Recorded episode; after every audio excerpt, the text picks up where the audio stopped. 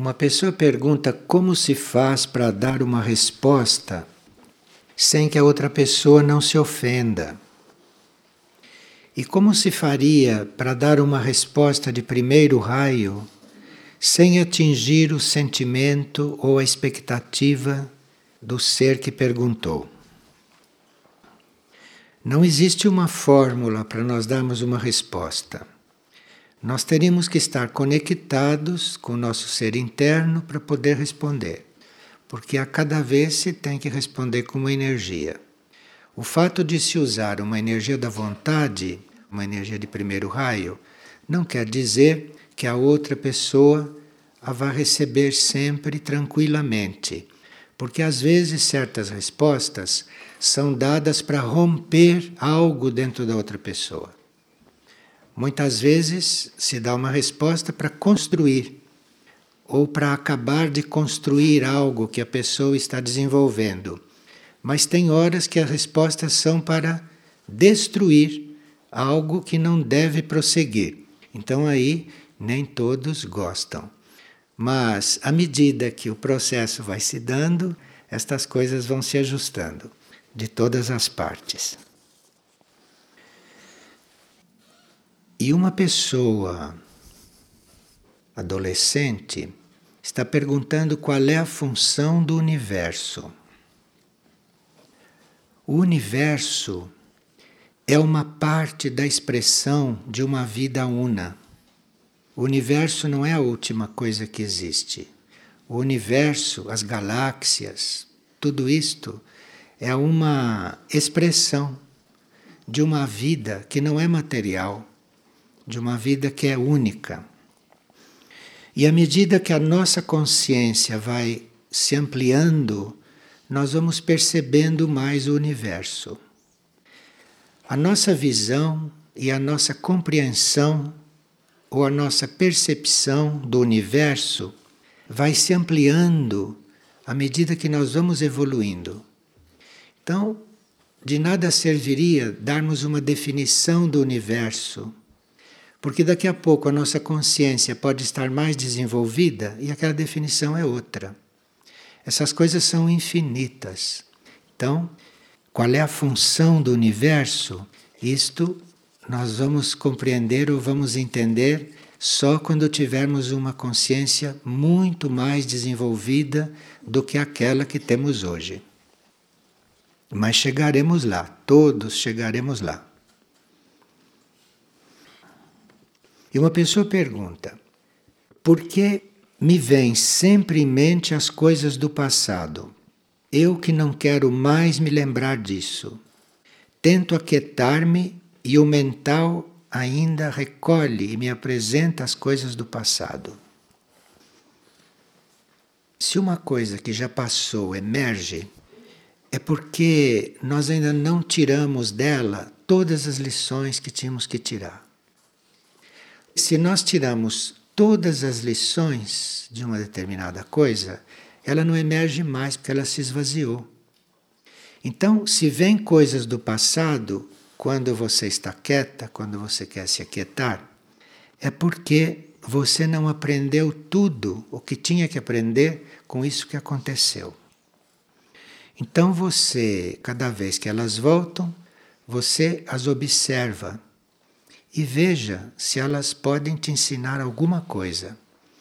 E no momento em que você se transforma, acabou. Aquilo vai esvaziando e não volta mais. Ela volta para te lembrar: olha, você não aprendeu tudo, ainda falta um pouco. Porque nós aprendemos né, com tudo que acontece.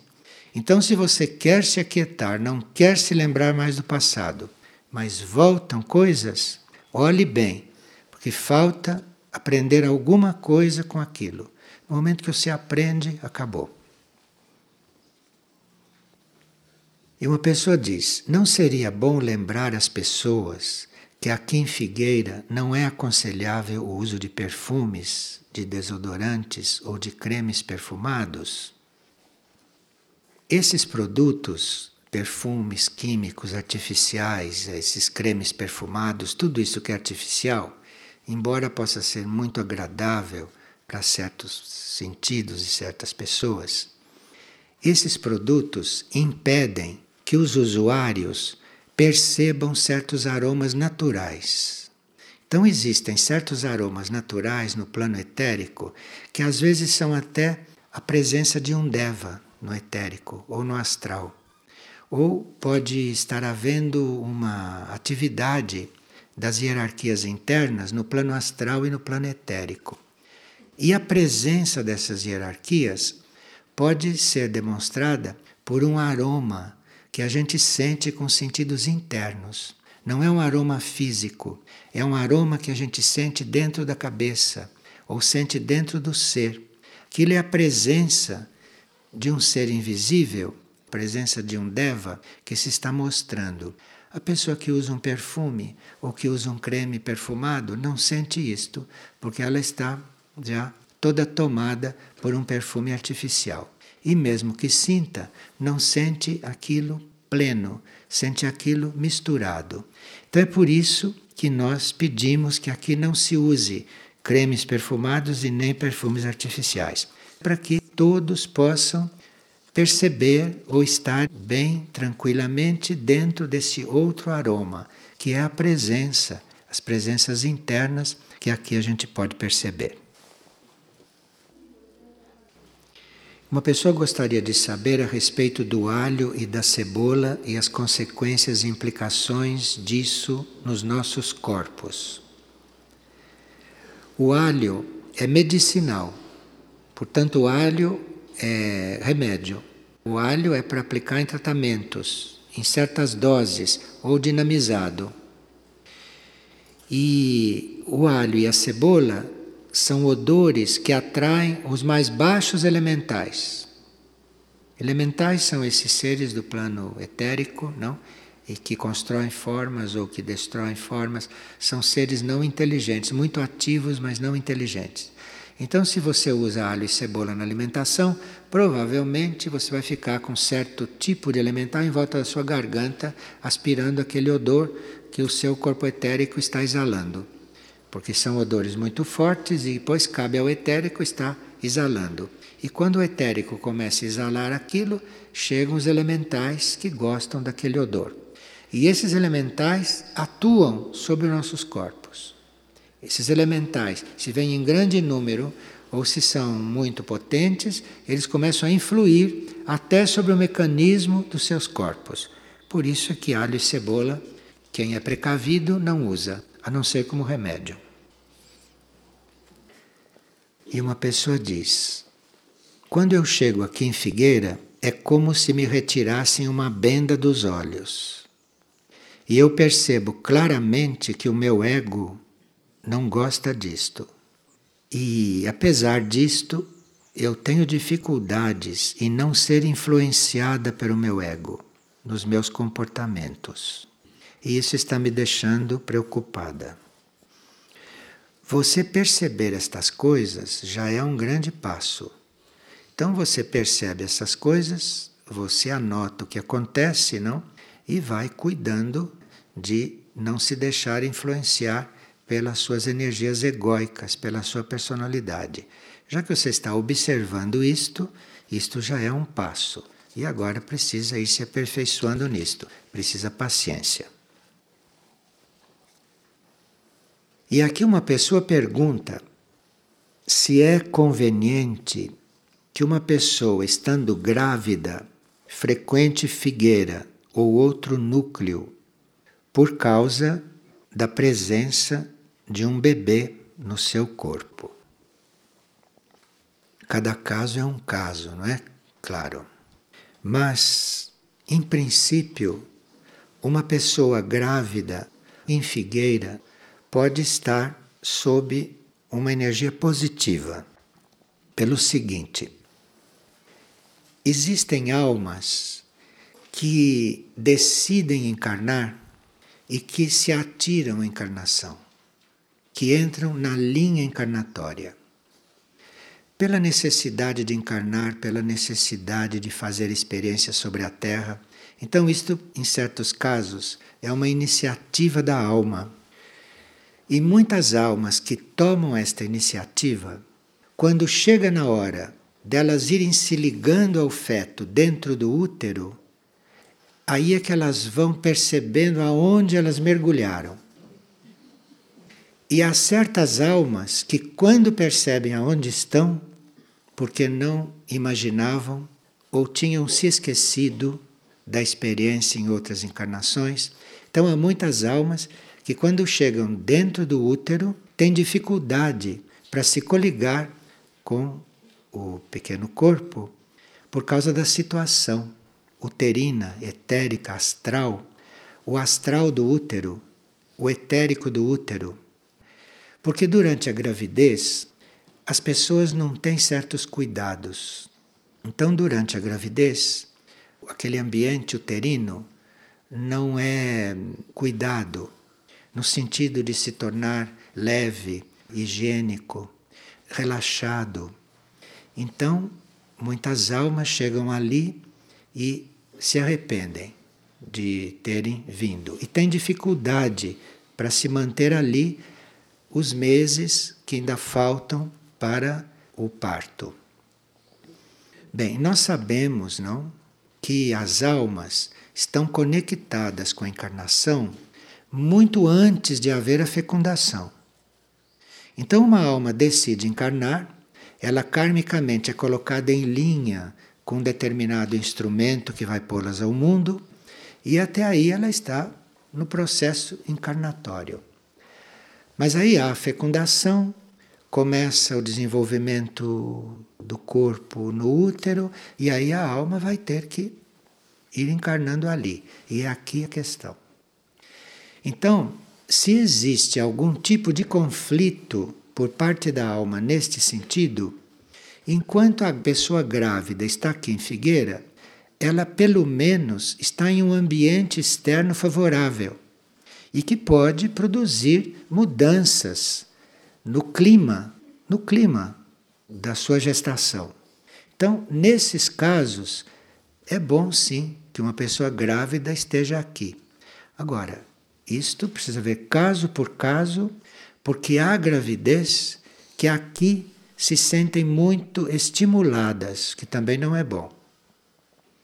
Uma pessoa superestimulada, e ela estando grávida, ela vai passar para o ser essa superestimulação. Todas as coisas têm seu lado positivo ou têm seu lado negativo e têm seu lado neutro. Nós temos aqui observar caso por caso. Assim como nós todos, antes de vir aqui, nos consideramos guiados para chegar aqui, uma pessoa grávida deve estar guiada se ela vem aqui.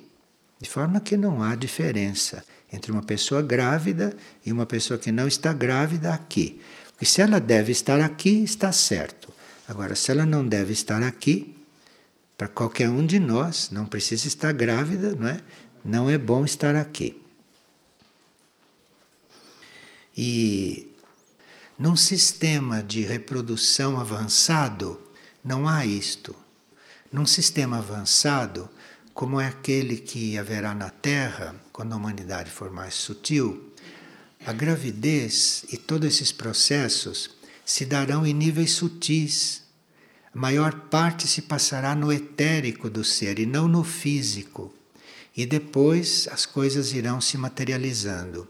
Isso é inconcebível para nós porque nós temos um corpo físico. Quando o nosso corpo começar a se sutilizar, quando a Terra começar a se sutilizar, então esse sistema vai mudar. Porque esse sistema não serve para uma evolução de um melhor nível. E depois se passa para um sistema no qual não há nascimento e nem morte. As coisas surgem, as coisas se desenvolvem, mas não houve nascimento, não houve morte. Mas isso não é possível dentro do mundo físico, isso não é possível dentro de um corpo físico. São evoluções pelas quais o reino humano passará. E esta mesma pessoa tem a seguinte questão: como é que o uso dos anticonceptivos influi no etérico das pessoas, notadamente a pílula e outros meios artificiais. Esses meios espalham pelo corpo do indivíduo materiais contrários à vida. Então o corpo etérico fica todo contaminado por substâncias, por elementos opostos à vida, porque são coisas que se usa, que se introduz para não haver formação de vida. Então aquilo se espalha pelo corpo e o corpo fica predisposto a não ser favorável à vida.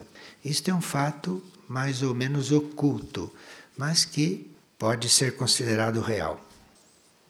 Então, embora possa não haver contraindicação clínica para certas coisas, certos aparelhos que se usam e tudo isto, embora não haja contraindicação clínica, existe esta coisa básica que aquilo introduz no corpo, no etérico do corpo, ondas contrárias à vida. Isto é uma coisa sutil.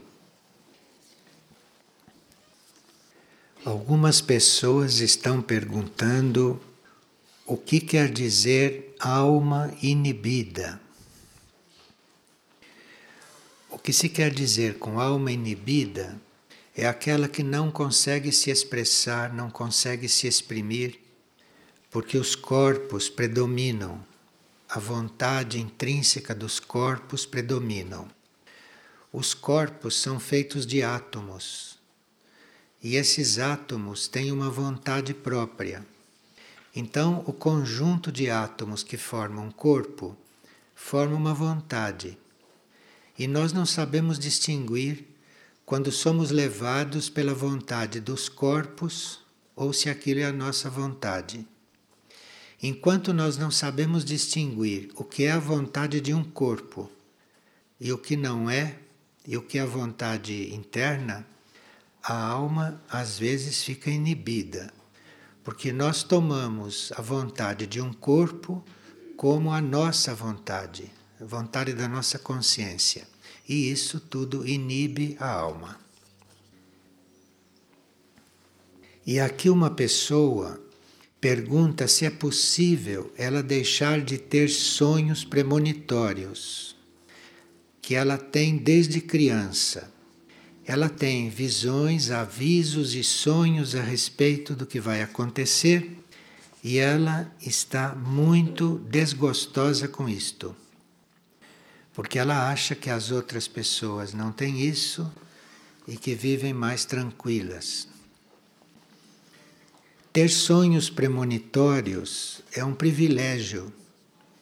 Quem os tem pode preparar certas situações antes delas acontecerem, ou podem eventualmente modificar certas situações. Se ela já prevê, se ela já tem a premonição, ela tem oportunidade de modificar certas situações para que aquilo não aconteça. A pessoa está perguntando o que nós queremos dizer com retroceder na escala evolutiva?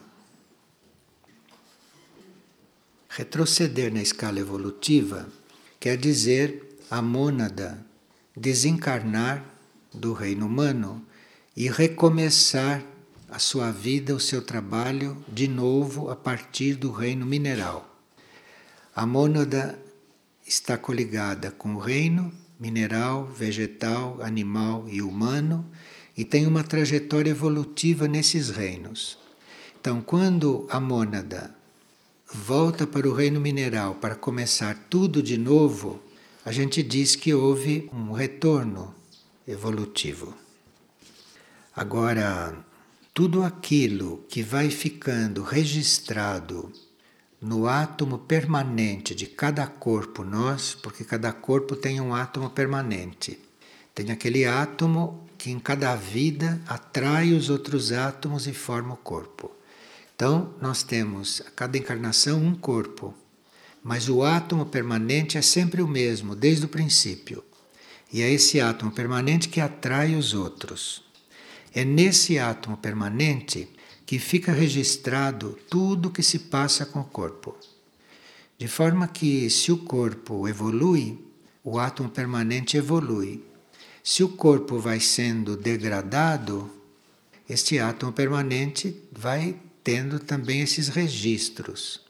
Agora, o que o átomo permanente registrou de positivo, aquilo não se apaga mais. Mesmo que haja registros negativos em seguida, o que está ali de positivo não se apaga. E uma pessoa teve a mãe que desencarnou e perceberam que ela queria desencarnar. Então que ela evitava tratamentos, ela se retirava quando tinha que se tratar, etc. E esta pessoa quer saber qual foi a responsabilidade dela nisso, se ela teve responsabilidade nisso. Porque parece que no fim a mãe desencarnou sozinha em um hospital e ela se sente responsável por isso. Bem, para alguns, desencarnar sozinho é uma grande graça, porque se a gente desencarna com muita gente em torno e com muita gente dando assistência, como se diz, aquilo tudo só serve para segurar a gente. Então, desencarnar sozinho é uma grande dádiva, porque aí você sai tranquilo, sem que nada te retenha. Veja como são os pontos de vista. Então, se uma pessoa desencarnou sozinha no hospital, ela foi agraciada. Ela saiu e foi logo. Ninguém a segurou, ninguém a estava retendo. Agora, cada um tem a morte que prepara. Nós estamos o tempo todo preparando não só o que temos que viver aqui, mas o tempo todo estamos preparando a forma como vamos desencarnar. Isso somos nós mesmos que preparamos. Pode não ser consciente isto, mas nós vamos ter a forma de desencarnar que nós preparamos ou que nós precisamos. De forma que não sei se a gente é responsável pela forma como alguém desencarna. Aquilo foi preparado pela própria pessoa. Todas as situações, todas as circunstâncias são preparadas por nós pela nossa vontade consciente ou pela nossa vontade inconsciente, mas tudo somos nós que preparamos. As pessoas custam acreditar nisto porque, no fundo, elas não querem se responsabilizar pela própria situação. Mas a nossa situação foi inteiramente criada por nós. Se não foi nessa vida, foi através das vidas. Tudo que nós vivemos foi construído por nós, através dos tempos. E uma pessoa está dizendo que nos últimos anos a vida lhe apresentou repetidamente a mesma lição: conflitos com seus chefes, porque ele os considera pouco qualificados ou mal intencionados. Existem pessoas que estão em chefias para aprender certas coisas. Então, nesses casos, os chefiados às vezes são mais preparados, mas como as chefias não podem ser ocupadas por todos, então o karma coloca em certas chefias quem mais precisa de preparo, porque ali pode-se fazer um curso intensivo além de sofrer a pressão de todos aqueles que precisam de chefe. Então é colocado na chefia o menos preparado, porque ele precisa desenvolver. Aqui não importa quem é chefe ou quem é subordinado, o que importa é o que o indivíduo precisa. Então, a quem esteja nas chefias para aprender a liderar, para aprender a se responsabilizar, etc. E os chefiados, nesses casos, passam por provas de obediência e de aceitação do karma. Então, se ele estava sempre com chefes menos preparados do que ele, os chefes estavam aprendendo em cursos intensivos.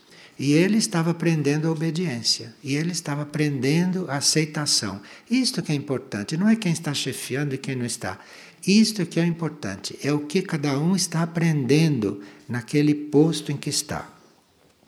Agora, sinto-me como um aluno repetente que volta sempre à mesma lição. Então, parece que a lição que tem que aprender, não é?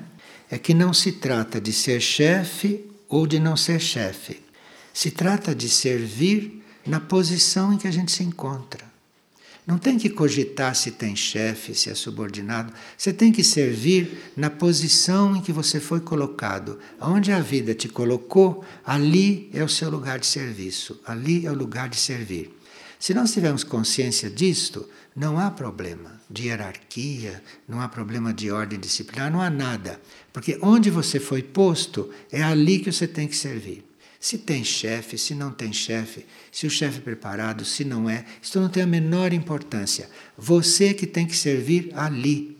E cada um tem que servir aonde está. Assim as coisas vão se ordenando. Uma pessoa está perguntando se, quando nós nos dedicamos a admirar a natureza, se isto é um serviço ao planeta, se tem alguma repercussão. Sim, sempre que nós estamos fazendo união com a natureza, nós estamos trabalhando na harmonia planetária. E estamos também nos educando, porque a observação ou a contemplação da natureza traz muita educação. E uma pessoa diz que às vezes ele experimenta desdobramentos que saem do seu corpo físico.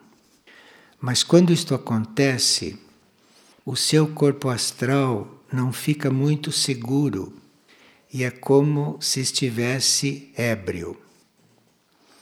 E ele pergunta como é que ele pode começar a trabalhar com esse corpo astral, já que ele se desdobra. Nós sabemos que existem instruções que se dão às pessoas para elas se desdobrarem, para o corpo astral se retirar, etc. Mas isto são coisas ilegais do ponto de vista espiritual.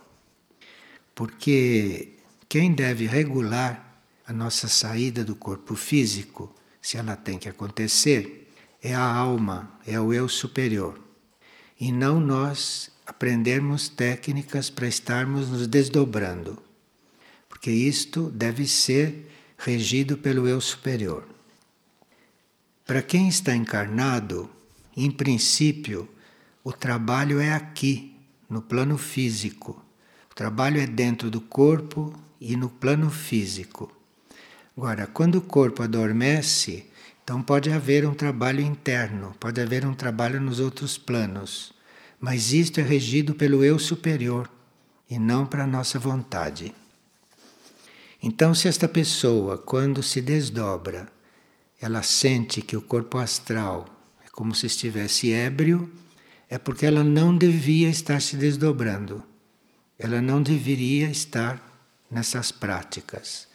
Isto, ela conseguiu isto artificialmente, em uma vida anterior ou nesta. Porque quando nós saímos do corpo físico para realmente servir e trabalhar, não só nós estamos lúcidos lá do outro lado, como se estivéssemos aqui, como também o trabalho é útil e evolutivo e não são estas sensações que esta pessoa está sentindo. E outra coisa que a pessoa colocou é que nós demos a entender que o karma de um certo país era negativo. E também parece que isso não ficou claro. As nações também têm karma. Não somos só nós, indivíduos, que temos karma. As nações têm karma, o planeta tem karma, os grupos têm karma. São diferentes tipos de karma. Então, se um país alimenta guerras, resolve as coisas através das guerras, arma outros países para que eles façam guerras. Enfim, se um determinado país usa a guerra para resolver os seus problemas, como se a guerra resolvesse problemas, mas tem gente que pensa que resolve. Então, Um país que produz guerras, este é um país que não deve ter bom karma. Então, uma guerra que um país faça, ou uma guerra que um país provoque, ou uma guerra que o país alimente, ou armamentos que aquele país produza para vender aos outros, para fazerem guerra, isto tudo entra no karma do país, compreende? E quando nós vamos entrar em relação com essas nações, ou quando vamos viver nessas nações, nós vamos participar do karma dessas nações. Nós estamos participando do karma da nação onde estamos. Porque estamos dentro de uma nação, então ali estamos participando daquele karma, do karma nacional, independentemente do nosso karma individual, que pode ser positivo ou negativo, independente do karma do nosso grupo, Independentemente disso, nós estamos também no karma da nação. Seja ele mais ou menos favorável. Você entrou num país, você entrou no karma daquela nação. Além do seu karma do seu grupo, etc. Isso é uma coisa muito óbvia. E uma pessoa aqui perguntou qual é a nossa responsabilidade quando estamos numa reunião de estudo. A nossa responsabilidade, em resumo, é estar muito integrado naquele estudo. Eu estou integrado no estudo, no estudo em si. Então, qualquer tema que esteja sendo exposto ali, ou qualquer coisa que se desenvolva naquela reunião de estudo, eu estou integrado com o estudo. Eu estou integrado com a energia do estudo. Então, se eu estou numa reunião de estudo, e se eu reconheço que esta reunião de estudo é parte de um trabalho, para mim tanto faz se ali alguém está falando, se ali se projeta um filme, se ali se faz um outro trabalho, tanto faz. Eu estou ligado no estudo, compreende? Eu não vou lá para me divertir, eu não vou lá para fazer o que eu gosto, eu não vou lá para dizer gostei ou não gostei. Isto é um nível muito elementar, muito infantil de estar no estudo. Quando você entra num estudo, seja o que for que aconteça lá, você é participante daquilo, você é parte daquilo. E aquilo pode se elevar, ou aquilo pode se elevar menos, ou aquilo pode decair dependendo da nossa atitude. Então, digamos que você entre numa reunião de estudo com uma grande expectativa. Isso já é o caminho para você ser desiludido. Porque a gente não deve ter expectativa nenhuma. Mas digamos que você chegue lá com uma grande expectativa. Se existe todo um grupo que vai assistir esse estudo com uma grande expectativa, aquilo vai determinar uma mudança da energia do estudo que iria acontecer ali. Porque toda essa expectativa vai como que conformar a energia local dentro dessa expectativa. Isto vai influir no que a pessoa vai falar, percebe? Isto vai determinar uma mudança de qualidade naquela reunião.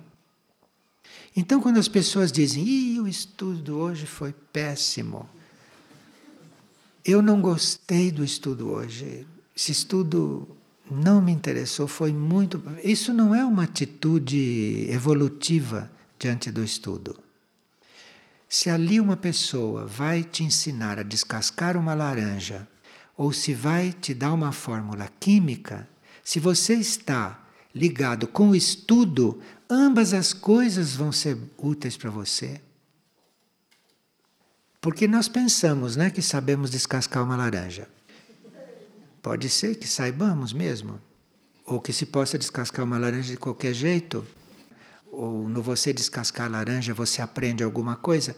Enfim, precisa estudar. Estudar quer dizer estar inteiro naquela busca, estar inteiro naquela energia de descobrir, de fazer contato e através de qualquer coisa, através de qualquer tema, muito pode acontecer conosco. não depende de quem fala só, não depende do que é projetado, não depende do que é feito, depende da sua atitude. Vocês não ouviram falar que diante de quadros famosos ninguém sente nada? Não ouviram falar isto, né? Vocês não ouviram falar que vocês vão ouvir uma pessoa falar, um gosta, outro não gosta, outro sai comentando. Tudo isto é uma atitude muito aquém daquilo que podia se estar desenvolvendo num verdadeiro estudo. Agora, quando nós estamos coligados com o estudo, com o estudo em si, e quanto mais pessoas estão coligadas com o estudo em si e não com quem está lá, como vai ser, como não vai ser, se eu gosto, se eu não gosto, o que eu preciso, o que eu não preciso. Eu não sei o que eu preciso. Não sei o que eu não preciso. Então, se você está realmente conectada com a energia do estudo em si, se todos estão conectados, o que vai acontecer é que ali vai acontecer uma coisa que todos precisam. Então vai ser um trabalho homogêneo, porque todos se puseram no mesmo plano de interesse, todos se puseram na mesma atitude diante do estudo. Então vai haver uma coisa, uma energia muito mais concentrada. Vai haver uma energia muito mais forte ali dentro. Às vezes, nós estamos ouvindo uma pessoa falar e começa a se criar uma certa energia dentro da sala. E você vê nitidamente que nem sempre é da pessoa que está falando. Aquela energia que começa a criar é a energia do grupo que está ouvindo e que começa a fazer interação com aquilo tudo e que começa ali a criar a possibilidade de ali haver um, um trabalho energético. Mas isto é feito por todos. Vocês podem trazer num local as pessoas mais preparadas. Se ali não houver um verdadeiro ambiente de estudo, aquilo não rende o que tinha que render. Aquilo acontece menos. Então, o nosso estudo seria nós realmente querermos estudar. E se eu realmente quero estudar, se eu realmente quero aprender, se eu realmente preciso disto, ali vai acontecer o melhor. Ali vai acontecer o que há de melhor, o que é possível de melhor ali. Agora, o efeito vai ser conforme a nossa atitude, conforme a atitude de quem recebe, de quem está ali. E se todos nós estamos no mundo para aprender, ah, a escola está aí. Então, em um local como este, estar presente no estudo é uma tarefa, é uma das tarefas mais vitais, das tarefas mais essenciais.